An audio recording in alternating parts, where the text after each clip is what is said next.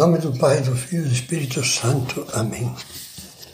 Vinde, Espírito Santo, enchei os corações dos vossos fiéis e acendei neles o fogo do vosso amor. Enviai o vosso Espírito e tudo será criado, e renovareis a face da terra. Continuamos com as nossas meditações sobre a cruz de Cristo, sobre a sabedoria da cruz. É natural que mais de uma vez nós tenhamos nos formulado a seguinte pergunta: por que a cruz? Todos os cristãos, os católicos, temos pousado muitas vezes o olhar sobre imagens de Cristo crucificado. Temos beijado com devoção crucifixos e já meditamos nas dores que dilaceraram o corpo e alma de Nosso Senhor. É natural que, depois disso, nos tenhamos perguntado: por que a cruz? Por que essa cruz terrível? Era necessário tanto sofrimento do Filho de Deus para a redenção da humanidade? A resposta é não. Todos os teólogos, todos os exegetas, comentaristas da Bíblia, todos os santos dizem-nos que teria bastado o menor ato amoroso de Cristo, dotado de valor infinito, por ser ele verdadeiro Deus e verdadeiro homem, para reparar por todos os pecados do mundo. Diante da cruz de Cristo, estamos, pois, como afirmávamos numa meditação anterior, num território de Deus. Num abismo de dor e amor que a nossa lógica humana é incapaz de penetrar plenamente. Aos santos, esse abismo causava vertigens, vertigens amorosas, como contam que acontecia com São Francisco de Assis, extasiado diante de um crucifixo. Era prudente, dizia, esse amor meu Salvador que te fez descer até a terra. Esse amor teu que me endoidece assim, roubou-te a tua sabedoria. Esse amor que me faz desfalecer, roubou-te a tua onipotência. O poverello de Assis ficava santamente desvairado ao contemplar a loucura de Deus de que fala São Paulo, que está acima da sabedoria dos homens. Embora nós não entendamos essa loucura, vamos procurar ouvir a Deus, ficamos de fazer isso. E assim poderemos vislumbrar, pelo menos, três grandes verdades sobre a cruz de Cristo que estão inseparavelmente unidas. De tal modo que é difícil falar Difícil falar de uma delas sem mencionar as outras duas. Primeiro, o Filho de Deus sofreu e morreu na cruz e morreu na cruz para nos salvar. Segunda, o sofrimento e a morte de Cristo na cruz foram um ato indescritível do amor de Deus. Terceira, na cruz este amor de Deus transformou o sofrimento em vida e redenção. E vamos ver com calma cada um desses pontos. Em primeiro lugar, um mistério de salvação. Na profissão de fé cristã, afirmamos solenemente que Jesus Cristo, Filho unigênito de Deus, por nós, homens, e para nossa salvação desceu dos céus. Encarnou-se no seio da Virgem Maria e se fez homem. Por nós foi crucificado, padeceu e foi sepultado. Ressuscitou ao terceiro dia e subiu aos céus. É uma verdade da nossa fé que São Paulo considerava básica, fundamental. Assim escreve aos Coríntios na primeira carta que lhes dirigiu: transmiti-vos em primeiro lugar o que eu mesmo recebi, que Cristo morreu pelos nossos pecados. É uma verdade constantemente proclamada pelo Espírito Santo no Novo Testamento.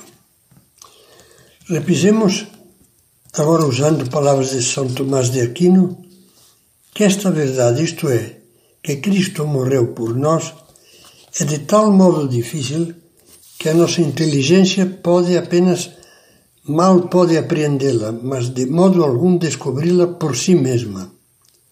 A graça e o amor de Deus para conosco são tão grandes que Ele fez por nós mais do que podemos compreender.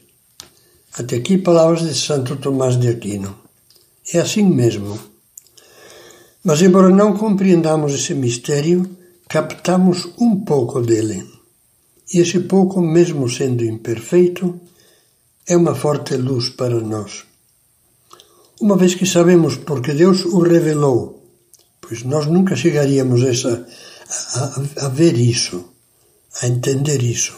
Uma vez que sabemos, repito, porque Deus o revelou, que Ele escolheu a cruz para nos salvar, podemos entrever alguma coisa dos motivos, das razões dessa escolha divina, guiados pelo que o próprio Deus nos manifesta. A primeira razão que se ilumina é a seguinte: só Cristo, como Filho unigênito, Deus e homem, podia tomar sobre si os pecados de todos os homens, com um amor para com o Pai que superasse o mal de todos os pecados com um amor infinitamente maior do que toda a maldade da história do mundo junta. Não só quis, por assim dizer, pagar o preço suficiente pelos nossos pecados, teria bastado uma gota de, de seu sangue, mas submergir todo o pecado, todo e, o enorme conjunto do mal do mundo, passado, presente e futuro, na plenitude do seu amor, mergulhar na plenitude do seu amor, de, de um amor louco, imenso como um oceano sem limites, e autenticado pela prova de fogo do sofrimento. Nisto se manifestou o amor de Deus para conosco, diz São João o Apóstolo, em que enviou o seu Filho unigênito ao mundo, para que por ele vivamos. Nisto conhecemos o amor. Ele, Jesus, deu a sua vida por nós. Ele é a propiciação pelos nossos pecados. E não somente pelos nossos, mas pelos de todo o mundo. São alguns versículos da primeira carta de São João. Deste modo, podemos dizer que Jesus na cruz é o abraço amoroso de Deus que envolve, protege e salva os seus filhos perdidos, manchados e feridos de morte pelo pecado. Cristo, que veio salvar o que estava perdido, como diz o Evangelho, interpõe-se entre os nossos pecados e o castigo que mereciam. Por assim dizer, deixa que, que se arremessem ferozmente contra ele todos os crimes, todos os males, todas as perversidades de todos os homens e assume-os como se fossem próprios para espiá-los. O pecado parece derrubar, destruir, aniquilar Jesus. Mas é Ele quem o vence pelo amor, lavando-o com o seu sangue. Deus, depois Jesus, perdão, depois triunfante, ressuscitará para a nossa justificação, diz São Paulo. Derramará copiosamente a graça do Espírito Santo nos nossos corações e nos abrirá as portas da felicidade eterna. Por ele tinha profetizado Isaías, foi ele, melhor, que carregou sobre si as nossas enfermidades e carregou com as nossas dores por nossas iniquidades é que foi ferido, por nossos pecados é que foi torturado. O castigo que nos havia de trazer a paz caiu sobre ele, e por suas chagas fomos curados. Até aqui são, são palavras do Espírito Santo através do profeta Isaías. Para transmitir ao homem o rosto do Pai, diz São João Paulo II, Jesus teve não apenas de assumir o rosto do homem, fazendo-se homem, mas de tomar também o rosto do pecado. E cita São Paulo na segunda aos Coríntios: Aquele que não havia conhecido o pecado, Deus o fez pecado por nós, para que nos tornássemos nele justiça de Deus. E na Sagrada Escritura, justiça significa santidade. A cruz atinge as raízes do mal.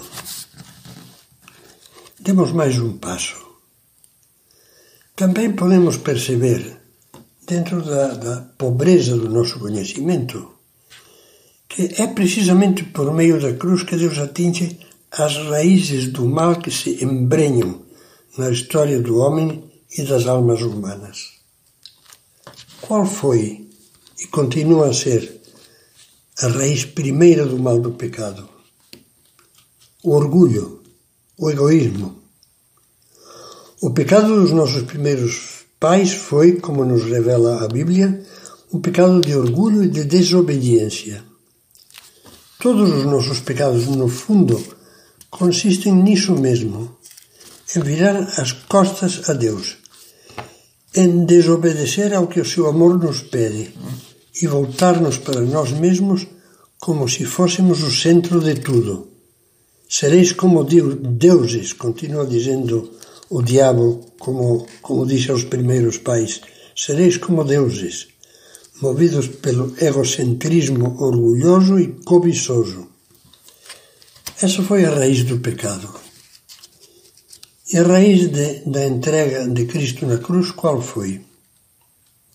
São Paulo dá-nos a resposta na carta aos Filipenses. Foi a humildade e a obediência do Filho de Deus. Humilhou-se a si mesmo, feito obediente até a morte e morte de cruz. Com o seu amor salvador, Cristo foi até o fundo do mal e aplicou-lhe como médico divino o remédio na própria raiz. Ao orgulho, que a Bíblia chama princípio de todo o pecado, aplicou o remédio da sua humildade. Um Deus-homem que se humilha.